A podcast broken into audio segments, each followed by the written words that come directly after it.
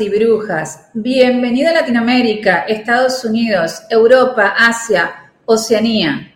Yo soy Wanda San Miguel, puertorriqueña, abogada feminista especialista en derechos humanos, residente en Argentina, co-creadora de este espacio, machista en recuperación y educadora en género integral. Les presento a mi compañera Silvia. Hola a todas y todes. Soy Silvia Sibel Batista, historiadora feminista especializada en género, escritora, co-creadora de este espacio y al igual que Wanda, machista en recuperación y educadora en género integral. Como siempre, antes de comenzar cada episodio, le damos las gracias a todas y todes los que nos envían mensajes, nos comparten sus experiencias y nos siguen a través de las redes sociales, donde tenemos presencia en Facebook, Instagram y Twitter bajo Evas y Brujas Podcast y a nuestro email evasyBrujas@gmail.com.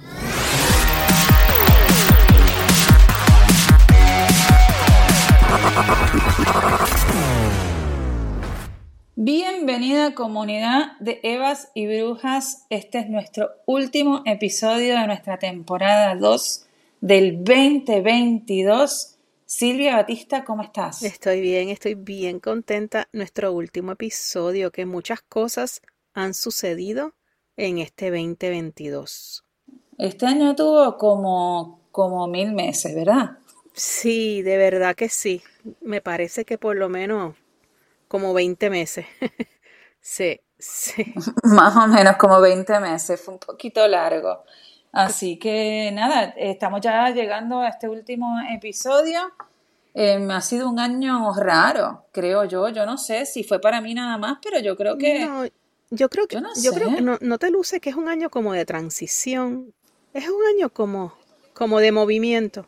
Yo no sé, porque es un año en el que de movimiento, pero como que nos veníamos levantando del tema del COVID y ahora arrancó de vuelta.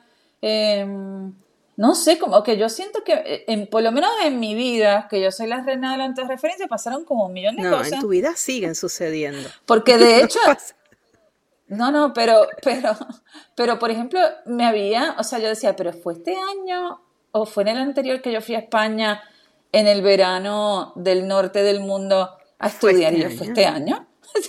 Pero claro que estuve con María Ángeles de amibola.com, pero, o sea, ¿entiendes? O sea, para mí fue como hace como 500 años que fue pasando todo. Es cierto, y fue este año. Es que este año ha habido pandemia, viajes de estudio, mudanzas, nuevos proyectos. Sí, sí, mucho, mucho movimiento, pero qué sé yo, yo no sé si, si yo estoy, estoy proyectando y que para todo el mundo fue más o menos igual, pero para mí se, se sintió eterno. Mira, Silvia, les voy a contar a nuestras amigas que Silvia está enferma.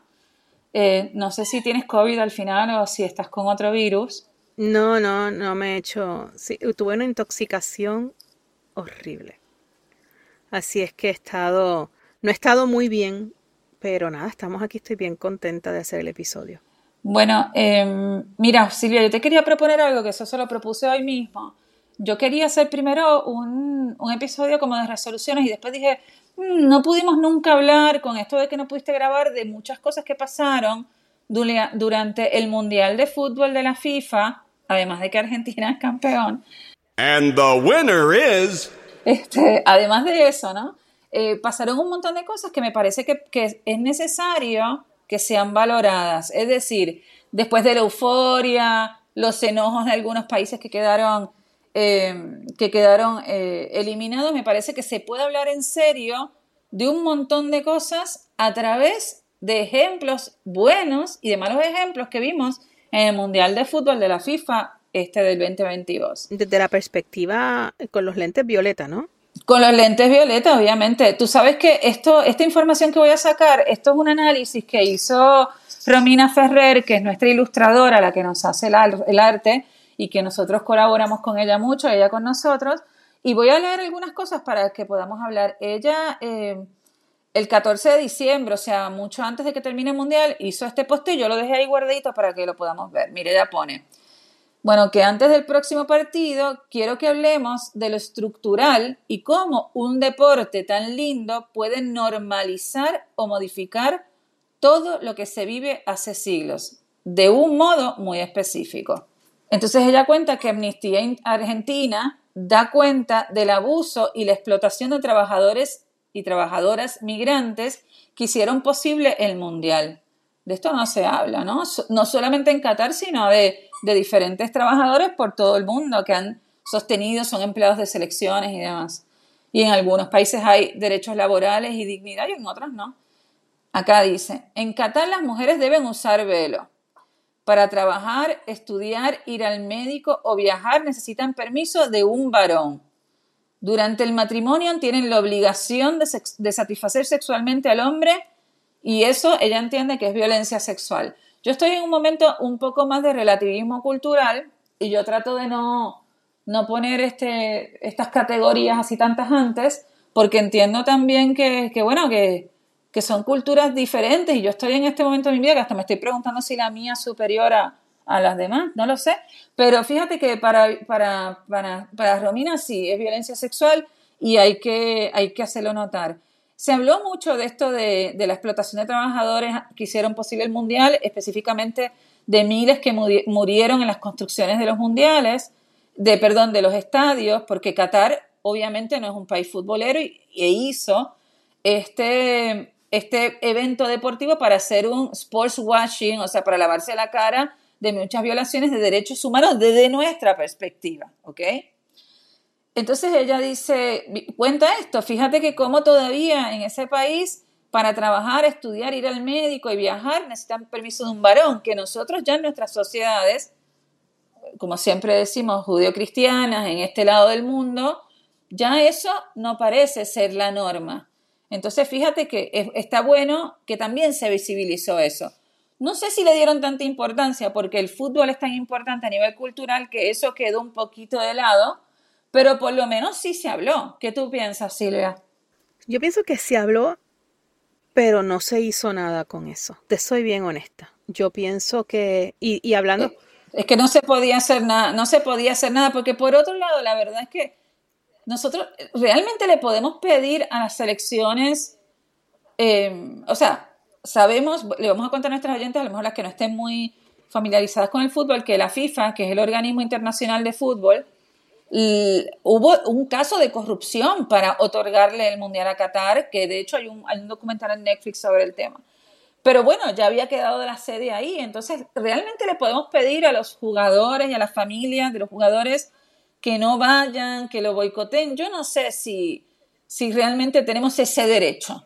Yo sé que algunos artistas, por ejemplo Shakira, dijo yo no voy y muchos, creo que Dualipa también canceló, pero no sé si es algo que se les puede exigir, Silvia. ¿Tú qué piensas? No, yo, en cuanto a eso no pienso que, que se les deba exigir ni a los jugadores ni, ni a nada. Pienso que se le, se le debe exigir a la organización de la FIFA y esto con mucho cuidado y con pinzas porque esto del relativismo cultural es muy importante y no podemos caer. Y ahorita mencionaste, no, yo no creo que ninguna cultura es superior a otra.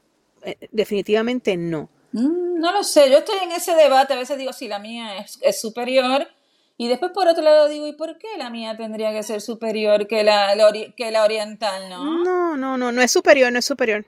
No, no, no, ninguna, ninguna cultura debe ser superior es, perdóname, ninguna cultura es superior a otra. Lo que sí es que hay unos derechos humanos más allá de la perspectiva judeocristiana o de como lo queramos llamar. Bueno, eso yo también, tú sabes que yo estoy estudiando eso, Silvia. Sí, yo sé que ese es tu tema. De si realmente, si realmente esos derechos humanos con esa, porque dicen que los derechos humanos tienen vocación de ser universales. Si esa vocación, que lo que es, un, es como un, es como un, eso de, decir que son universales es como que uno quiere o que querría que sean universales. Y también yo estoy planteándome si esa vocación de universabilidad no está hecha desde nuestra visión judio-cristiana, ¿no? Eh, te estoy hablando contrapuesto a culturas del Oriente. No lo sé, habría que pensarlo también. Si la ONU o sea, yo estoy en un momento que me estoy cuestionando hasta si, si, si, si entiendes, si yo soy yo. No, pero eso es muy importante, hay que cuestionarlo. Entonces también es, para no sé, es para estudiar, es para estudiar. Es mi pregunta, es una de mis preguntas de investigación de, doctorado. Y entonces, bueno. Pero yo, ah, yo voy a levantar bandera y yo, pues, trato de ser un poquito más apasionada y ninguna mujer que necesite pedir permiso por escrito o que no pueda tener libertad de movimiento, de ser, de plenitud y de su cuerpo, sí, sacando la religión, no estoy entrando en religión ni en creencia, estoy hablando en cultura. Sí, yo también, Ahí yo no. Silvia, yo iría a romper todo, y gracias, gracias. todos los tipos. Pero eso es desde, mi, mi, cuestión pasional, pero desde un punto de vista racional y, geopolítico, y no sé si, si, mira, tú sabes qué, yo no sé si hay mujeres, vamos a, las generalizaciones siempre son antipáticas, ¿ok? Pero vamos a hablar así generalizando. Yo no sé si todas las mujeres ahí en Qatar, estoy hablando de Qatar, no estoy hablando de Irán, ahora vamos a Irán. Yo no sé si esas mujeres de Qatar viven peor que algunas mujeres en nuestro mundo. Mm. ¿Me, entiendes lo que te digo? No sé. Yo no, lo sé, no lo sé. ¿eh? No lo sé. Pero ¿sabes qué? Pero tampoco quiero averiguarlo. No, no lo porque, quiero averiguar. Porque conozco... Otra cosa que... Ajá. Sigue, perdón. Pero bueno, es para, que lo, es para que lo pensemos, es para que lo pensemos. Pasó esto, nos cuestionamos esto, hablamos de las mujeres en Qatar.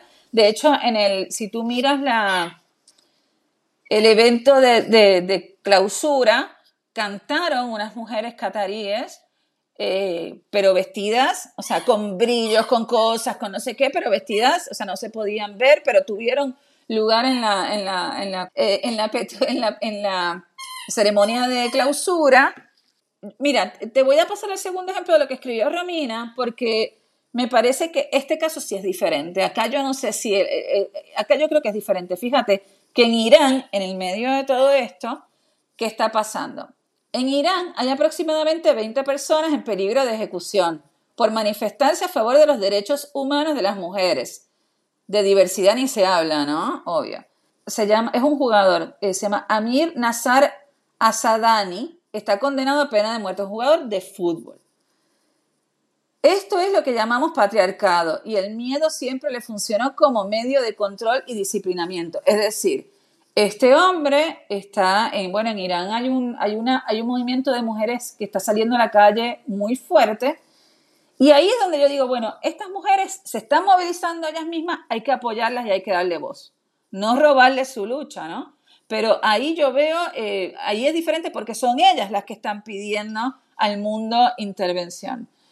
Entonces, fíjate que ellos a una persona que es un jugador de fútbol bien conocido lo tienen condenado a pena de muerte, Silvia. Y, y esto de que el disciplinamiento, es decir, mira, si te haces loco, te va a pasar esto para los otros hombres. O sea, fíjate cómo el régimen iraní utiliza el miedo, el terror, para disciplinar porque dentro de Irán se está armando un movimiento en favor de los derechos humanos de las mujeres en visión occidental. ¿Sí? Y, de esto tampoco, entonces había muchas críticas de que los jugadores, mismos jugadores de fútbol no, no, no se manifestaron porque era un compañero y demás. Y bueno, y no sé si se les puede exigir eso, yo no lo sé, no estoy tan segura. A lo mejor sí, y yo estoy romantizada por la emoción de que ganamos la copa y soy un poco más benigna. And the winner is. Pero no lo sé, ¿vos qué pensás de esto de Irán? Te estoy hablando. Sí, tampoco pienso. ¿Sabes qué? No se le puede exigir a nadie. Este jugador no solamente tiene su vida en juego, seguro que tiene la de su familia, la de muchos seres queridos. Y mm, más allá de exigirle a una sola persona, un artista, un jugador, por eso es que te dije que no, a quien hay que exigirles a la entidad, a la entidad, a la organización de la FIFA, pues al gobierno. Pues eso es una sinvergüenza. Sí, sí. El, el, y bueno, el jugador o, el artista que, sí, que, que, lo haga, pues es muy loable. Realmente este, este hombre es digno de, de apoyo internacional. es terrible, es terrible, espantoso. Yo no, a lo mejor uno nunca sabe. Fíjate que hay, hay muchas acciones que llevan a cabo los jugadores bien conocidos que no las hacen públicas. Uno no sabe eh, si a lo mejor están... Yo quiero creer que por, eh, por lo menos en privado están haciendo alguna gestión. No lo yo sé. También quiero, yo también quiero creerlo. Mira, el otro tema, las diversidades. En, esto cuenta, escribe Romina. En 68 países del mundo, por ser LGTI, plus, Q, todo, Está eso está penado por ley. Es, que bueno, que son tantas letras que... Sí, no, me gustó, me gustó. Eh, LGTB, QQ, plu, plu, plu. Bueno, ok. Eso está, tú sabes que en 68 países está penado por la ley. Cuando en los cantitos o en las expresiones cotidianas, en los cantitos, cuando ella dice cantitos, son los cantitos de fútbol, eh, los cánticos de, de los partidos, o expresiones cotidianas se promueven discursos LGTBQ plus odiantes, estamos ejerciendo violencia simbólica. Esto vamos a hablar bastante de esto en la, temporada que viene dentro de, del nuevo formato, Silvia, lo de la violencia simbólica. Esto, esto es algo que me parece que hay que desarrollarlo más. Quizás te fastidie y te ponga la defensiva o la defensiva o creas que ella está exagerando. Bueno, imagínate estar constantemente bajo riesgo de ser asesinado o asesinada, abusado, abusada, encarcelado, encarcelada, golpeado, golpeada, por ser solamente quien sos. ¿Eso te parece gracioso? ¿Normalizar el LGBTQ plus odio? Bueno, esto es algo también que se habló mucho. De hecho, el, el presidente de Argentina, el ex presidente de Argentina, Mauricio Macri, que es un salvaje, eh, salió a decir, no, porque eres amigo de todos esos millonarios cataríes. No, si yo conozco un montón de, de, de, gente homosexual en Qatar, lo que pasa es que no ostentan. Fíjate qué mentalidad. ¿Qué quiere decir eso con, él con esto? que los homosexuales o la, gente de, sexualidades diversas no deberían ostentar frente a los demás. Fíjate el mensaje, fíjate la violencia simbólica que sí está presentando un tipo que es occidental. ¿Mm? En una sociedad, o sea, él está diciendo eso en Latinoamérica. Ay, bueno, allí hay un montón de, homosexuales, pero no ostentan como acá. ¿Qué quiere decir eso? ¿Qué, ¿Qué tú piensas que está queriendo decir?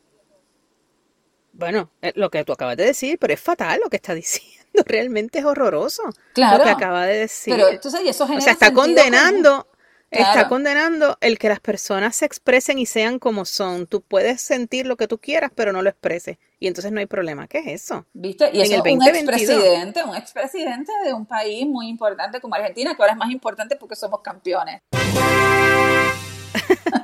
Perdón, pero eso no, no, se puede terminar el tema. Bueno, Mira, otra cosa que pasó es que la FIFA eh, amenazó con sancionar a quienes usaran símbolos LGTBQ+. Y toda la gente, nadie pudo usar símbolos LGTBQ+, ni siquiera de los asistentes de otros países. Nadie. Em, esto también fue bien criticado. Dice, la selección alemana lo denunció como método de silenciamiento y moralización, pero no lo usaron, se taparon la boca para mostrar la prohibición. En Qatar hay sanciones eh, persecutorias con penas de hasta siete años de cárcel para lesbianas, gays, bisexuales, travestis y trans. Lo simbólico construye sentido siempre, esto que yo decía, que estas cuestiones que, son eh, mensajes simbólicos construyen sentido común. Entonces hay que estar pendiente con los lentes violetas para mirar esto. ¿Sabes qué me, gusta? Esto, otra cosa que pasó. No, que me gusta que estemos em, hablando de estos temas porque a, a través de un evento tan importante mundialista, estamos analizando temas que hemos cubierto en nuestros dos años de episodio, los diferentes tipos de violencia, todos estos, em, todos estos temas que hemos estado en estos dos años. Así es que me parece maravilloso. Sigue. Mira, otra cosa que escribe Romina, a mí me encanta este posteo, es bastante largo, pero voy a ver si lo puedo, lo puedo leer todo. A Mbappé, que es el, el, mejor jugador francés que estuvo en la final, lo agreden cotidiana, cotidianamente y continuamente porque su pareja es una mujer transgénero, Silvia. Esto lo hablamos en el otro podcast que tenemos en el juego de la mesa y me habían puesto en duda si era cierto o no. Y es cierto, igualmente después me quedé pensando que si no era cierto, igual no está bueno que te estén jodiendo por algo así o que te estén molestando. No, claro. Ok. Y eso se llama eh, LGTBQ plus odio. Ni hablar de racismo la xenofobia derivados del colonialismo y la hegemonía blanca. El fútbol es hermoso, todo lo que se construyó alrededor, el poder económico, político, cultural, no, no es hermoso. Eso es lo que transforma en un mecanismo de disciplinamiento, moralización, ubicación y control, normalizando violencias y desigualdades. Acá hay algo que dice, el fútbol es hermoso. Ahora, todo el poder económico, político y cultural alrededor de él no es hermoso. Y eso está, eso, ella, a mí me gustan sus explicaciones porque, viste, lo que estamos diciendo ya te lo explica así. El fútbol es hermoso. Hay muchas mujeres y hombres jugando fútbol y, trae alegría a los pueblos, unión, pero todo lo demás no es hermoso. Todo lo demás lo que hace es este, profundizar violencias. Bueno, acá ya habla de algo muy específico también de Irán, del asesinato de Masha Amini, que eh, fue una mujer iraní que la mataron, y el apoyo de la selección iraní negándose a cantar el odio. Y dice, pero el odio hacia las mujeres es estructural. Está hablando, está hablando en general de todo, pero más aún de esas sociedades. Está construido y se normaliza, o sea, se hace norma, desde los estereotipos, roles y mandatos de género.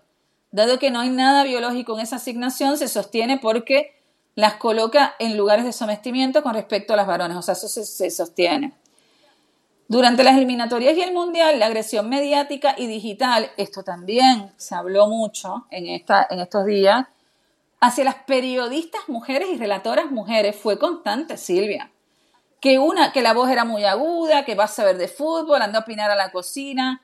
Hay cantidad inmensa de varones mediocres que se la pasan analizándolo con un nivel de ignorancia y violencia que abruma, hablando de fútbol, pero no se les exige lo mismo, la misma preparación académica incluso, porque si son hombres seguro saben de fútbol. Y las mujeres de Argentina, de hecho hubo una mujer referí, como titular referí, como árbitro, y varias, muchas periodistas mujeres, por lo menos de Argentina, y en Telemundo ya te comenté que había una que también era mujer, que era relatora.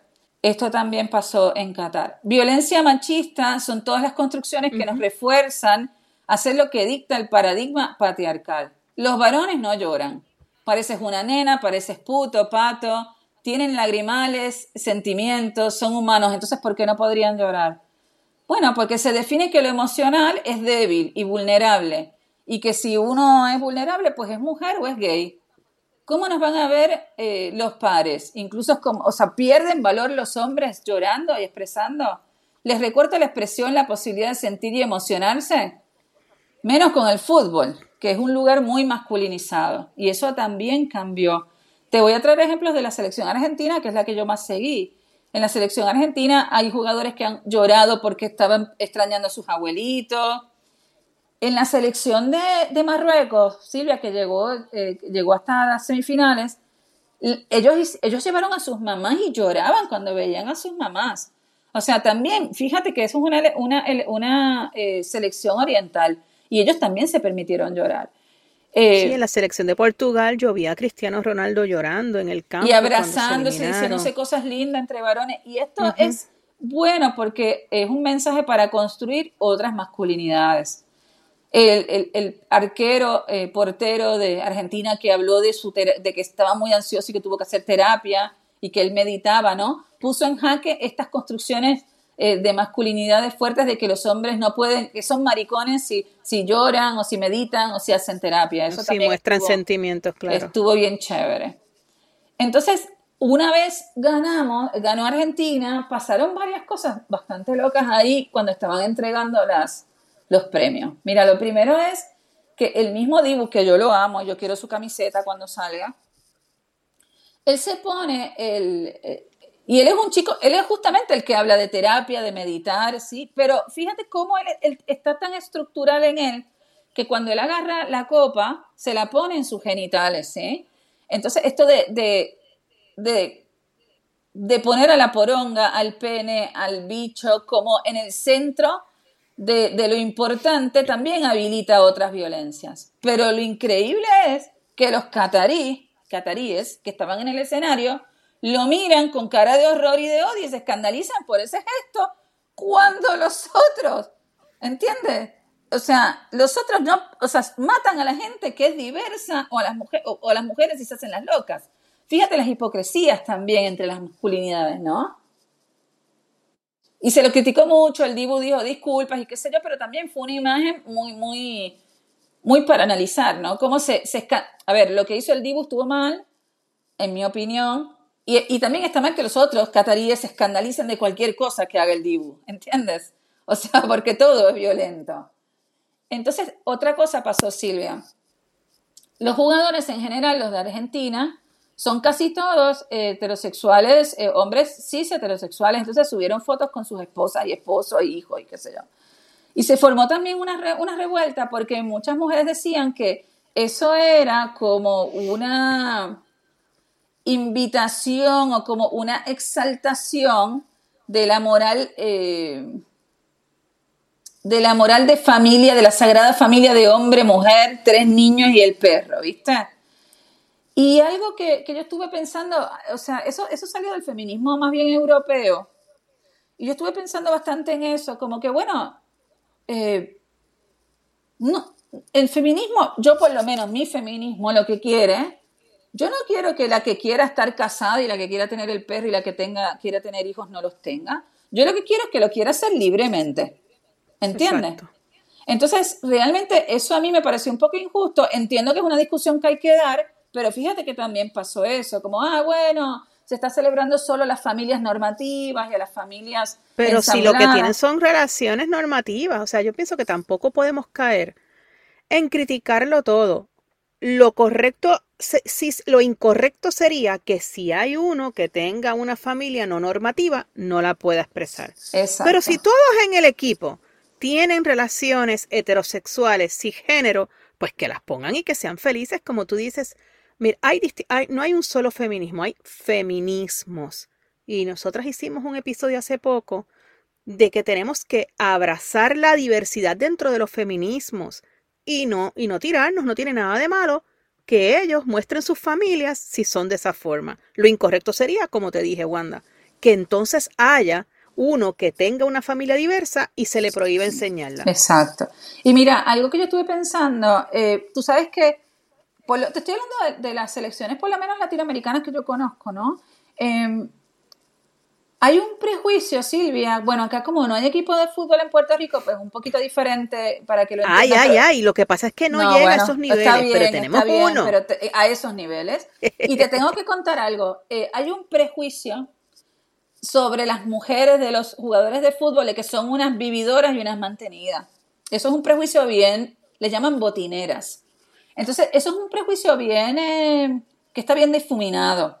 Y a mí me parece que lo importante de todo esto de que se, se problematiza el tema de las familias es que no se vea como de menor valor social elegir ser mamá, ama de casa, y que ese menosprecio que viven las esposas, novias bajo el estigma de vividoras, también hay que hablarlo.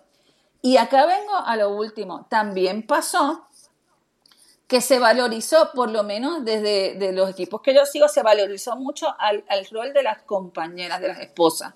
Por ejemplo, Messi, cuando terminó el, el, partido final, lo primero que él hizo él fue a buscar a Antonella, a su esposa. Y acto seguido, sacarle fotos a ella con la copa.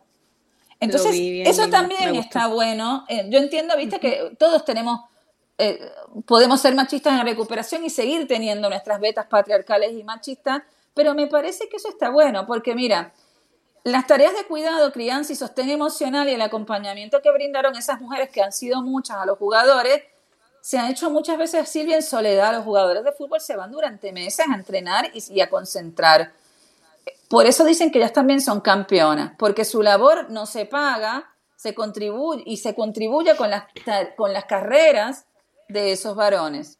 En el caso de los futbolistas profesionales, esa división es histórica y está bien hecha, o sea, está bien marcada, es verdad. Viste, jamás se le pregunta a un varón cómo va a ser con sus hijos, hijas, si tiene que concentrar y jugar lejos varias semanas. Jamás se le pregunta, ¿viste? A ti te preguntan qué vas a hacer con tus hijos cuando vas a hacer algo. Si tienes que hacer algo, ¿no? ¿Verdad? No se cuestiona el uso del tiempo cuando es para ellos o sus cosas. Es muy fácil ser buen padre cuando, porque la vara está muy baja. Con que juegue un rato, cambie algunos pañales y cada tanto los haga dormir, ya se los considera un genio absoluto. Claro, hace unos años ni eso hacían. Por eso no hay nada biológico en estos estereotipos o roles asignados. Por suerte, hay cada vez más varones que comienzan a ser adultos funcionales para alguien más que ellos mismos. Me da esta risa. Y participan de una corresponsabilidad activa en sus parejas. No se llaman ni botineras ni vividoras. A veces los prejuicios, estereotipos nos hacen invisibilizar todo lo que implica acompañar al varón que se elige durante su recorrido eh, profesional. Así que muchos besos y abrazos también a esas mujeres que sostuvieron a todos esos hombres eh, todos esos años para lograr e-, ese premio. Entonces también vino la discusión a la esfera pública esta discusión que a mí me parece que también suma, ¿o qué tú piensas? Que es importantísimo. Como te dije, hay feminismos y esto, no sé, tú sabes qué, cada vez que, que mi hermano ha ganado o ha logrado con el equipo, ¿no? Que el equipo ha ganado algún premio. Yo siempre el equipo de Puerto Rico de, baloncesto femenino. Yo siempre en todos mis posteos le doy las gracias a la esposa. Siempre le doy las gracias a Marcha, porque ella está ahí, siempre lo ha apoyado durante todos los años, le habla con él por teléfono, le da el apoyo emocional, lo escucha, está con los nenes. Y ella no es ninguna vividora. Ella tiene su propia vida y tiene sus propias luchas y tiene sus propias, viste, así es que Sí, sí, sí, no, pero estas mujeres, este, especialmente estas de los bien famosos, tienen que sostener mucho. ¿eh? Mucho. También ah, claro, no estoy comparando, y tienen algunos privilegios, pero no es fácil. No, no es ¿eh? fácil. Y esos privilegios son, se los han ganado y, y, está bien que los tengan, digamos. Claro que sí. Esto de, y como dices, no es fácil. A mí molesta. Sí, a mí también. Mira, te quería hablar de otras, otras dos cosas más. Respecto de Messi, viste esto que, que también de, de Messi y de Antonella. Messi y Antonella, ¿viste? Como yo estoy acostumbrada y digo solamente Messi también. Messi y Antonella, en Argentina, el 48% de los ingresos del fideicomiso de caridad de la UNESCO provienen de las donaciones de Messi y Antonella. Es casi la mitad de lo que, de lo que recibe la UNESCO es para Argentina. Y Messi, sin ayuda de, de Messi y Antonella, sin ayuda de nadie, hicieron construir 9.847 escuelas en 189 países. ¿Entiendes? En 189 países. Entonces, esto está bueno también para remarcarlo. Y yo te quería decir algo de Puerto Rico, ahora que estamos a fin de año, que si no convencí a nadie cuando hice, eh, hicimos el episodio de, de Bad Bunny de eh, La Bruja Perrea Sola, si no las convencí, yo les voy a contar a todas nuestras amigas que nos están escuchando que hoy Bad Bunny es el artista, me salgo de fútbol, me voy a, a espectáculo. Eh, Bad Bunny es el artista mejor cotizado hoy del mundo, ¿ok? Del mundo. Y acabo de regresar, Silvia, de una gira mundial que ha sido la que más dinero ha recaudado históricamente, ni los Rolling Stones, nadie, nadie ha recaudado lo que recaudó Bad Bunny en esta última gira. Y él ayer en Puerto Rico, ¿tú sabes lo que hizo? ¿Tú sabes lo que hizo? Pues claro, pues yo, yo estoy en Puerto ah, Rico. Ok, pero yo no sé si te enteras o no te enteras. no Yo le voy a contar a todo el mundo. Pues él agarró, mandó su, dio, se subió al techo de una gasolinera y dio un concierto a sorpresa y gratuito a toda la gente de su país, pues porque quiso, por amor al arte. ¿Entiendes? Y también, y, y él venía él tiene una fundación que se llama Good Bunny. Good Bunny. Y él venía de hacer una entrega de regalos que no es que le regala cualquier cosa a los nenes. Les da a elegir entre arte, deporte y música y son cosas buenas. Él, él llegó de la gira antes de Navidad. Él hizo el evento y después se fue a tocar gratis a, una, a un techo de una gasolinera para todo el mundo que quiera ir. Y esas cosas también hay que mencionarlas y eso habla de de, nuevo, de nuevas generosidades, no, no, masculinidades, pero de cosas lindas que también se hacen y, me parece que estaba bueno comentarlo ahora a fin de año. Estoy rehabladora. Y Silvia. Y por último, yo quería este, comentar algo, eh, porque la verdad que no, no sé quiénes me siguen en mi cuenta privada, que es W San Miguel PR en Instagram. Yo escribo mucho sobre pérdidas, duelos o duelos de todo tipo, porque no solamente por la muerte de Luis, sino uno puede tener un duelo eh, por, por haber perdido familiares, amigos que no ve, con quien se peleó, pueden pasar muchas cosas en la vida. E hice un posteo, me quedé pensando en la Navidad si existía, yo que soy la mujer blanco o negro, yo me puse a pensar si existía un gris entre la Navidad perfecta que yo veo que todo el mundo pone fotos, porque yo no, no tengo, yo no tengo una familia grande, y, la verdad, pues que pasé una Navidad acá en mi casa con la perra, no, no hice nada especial. Entonces, yo veía las fotos de todo el mundo con un montón de gente. Y también esto pasa porque yo llevo 26 años afuera y no me creé que había un ritual navideño. Y me agarró como medio, eh, eh, me agarró como medio en bikini, ¿viste? Me agarró ahí como desorientada porque no estoy ni incorporada en la tradición de nadie, ni yo armé mi propia tradición de Navidad. Y me puse a pensar, eh, Silvia, si hiciste un, una Navidad posible entre la perfecta de las fotos que yo veo que todo el mundo sube en Instagram y en Facebook con las pijamas al tono, con los 50 hijos, con, con todo perfecto, los maridos divinos que todavía se aman y todo, y el Grinch. Y, y, y, escribí algo que me parecía que podía haber una Navidad posible entre la Navidad perfecta y el Grinch.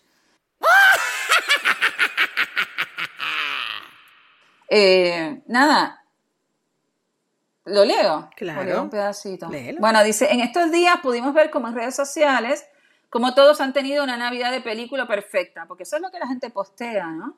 Ahora bien, aquellos que no tienen esa suerte, ¿deben conformarse por ser el Grinch? Porque yo me sentía como que soy el Grinch, me sentía el Grinch de repente, estaba re, re amargada y después dije, pues me parece que no, creo que no. Una Navidad posible también vale, o sea, esto de feliz posible Navidad. Ese matiz entre la perfección o sentirse para el culo, para el orto, por el paso de las Navidades existe. Solo hay que tratar, si podemos, si podemos, de generarlo. Ya sea que hayamos tenido pérdidas irreparables, pérdidas temporales, problemas económicos o de salud, algo podemos hacer para no estar tan para atrás.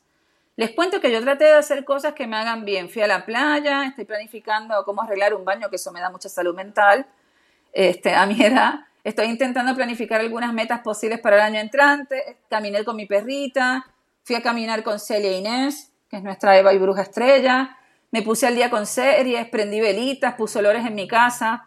Y todos los que me conocen, que saben que yo soy la queen, la reina del pesimismo, saben que para mí tiene que haber sido difícil, pero también la, la Navidad me dio ganas de ponerle un poco de onda y tratar de vivir una Navidad posible para este momento de mi vida en mis circunstancias.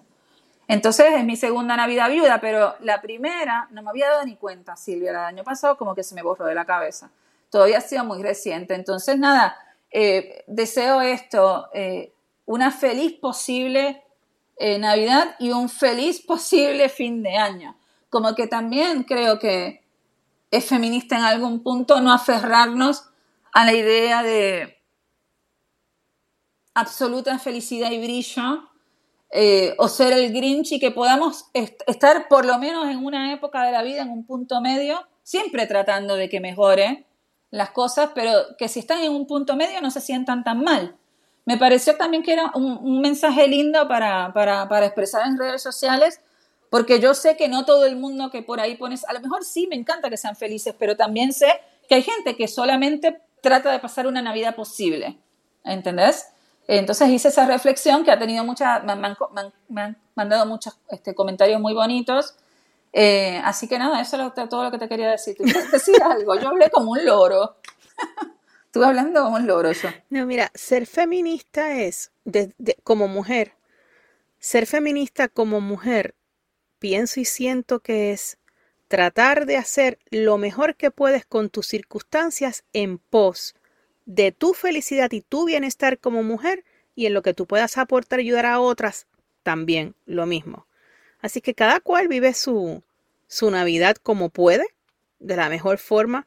Eh, yo estoy segura que todos los que ponemos, los que ponen eh, fotos lo hacen desde, desde el amor, ¿no? Desde su, desde su circunstancia. No, pero está bien chévere, está bien chévere. Yo, yo he tenido momentos y navidades de mucha felicidad. Está bien chévere. Lo que digo es, lo que digo es, para el que no lo tiene, me parecía que también mandar el mensaje de feliz posible, posibles fiestas está bueno, porque si no hay gente que se tira por los balcones, Silvia, y tampoco está, eh, o sea, a ver, a, lo mejor yo el año no pude tener, el año pasado no pude tener ni una posible Navidad, no tuve ninguna Navidad. A veces no se puede.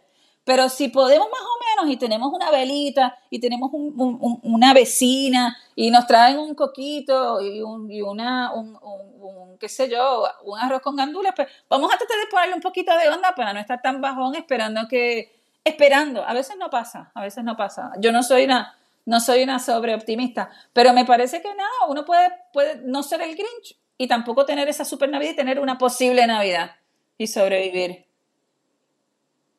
Así que nada, Silvia, ¿tú quieres decir algo que termine el año?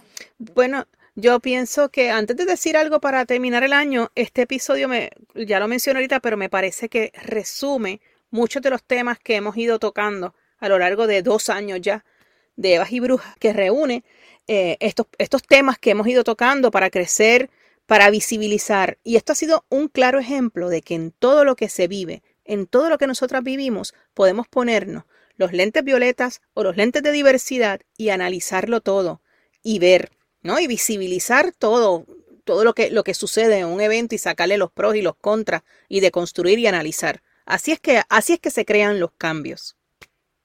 Bueno, ahora, ya para ir, ¿no? Este, redondeando este 2022, como dijimos al principio, un año de muchos cambios, un año largo, de mucho movimiento. Wanda regresó.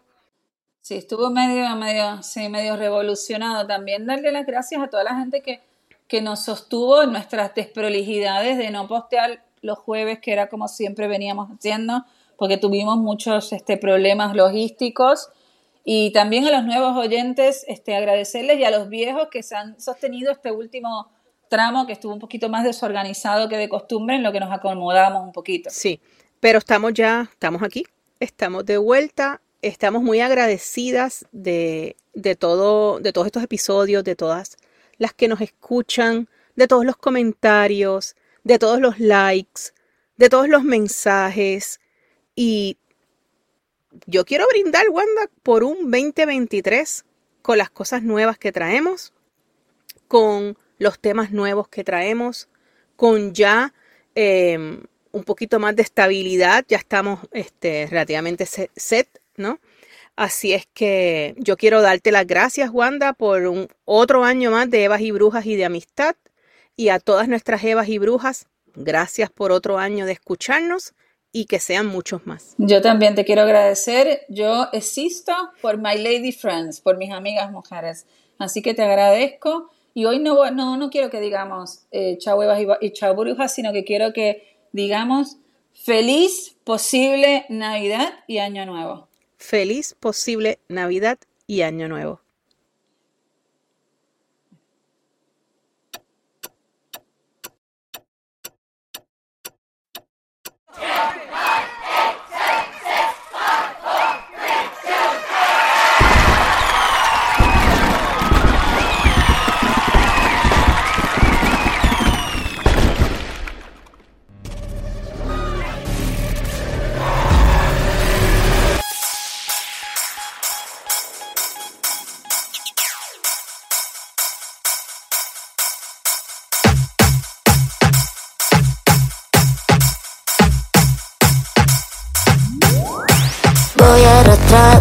Arrastrándome al final.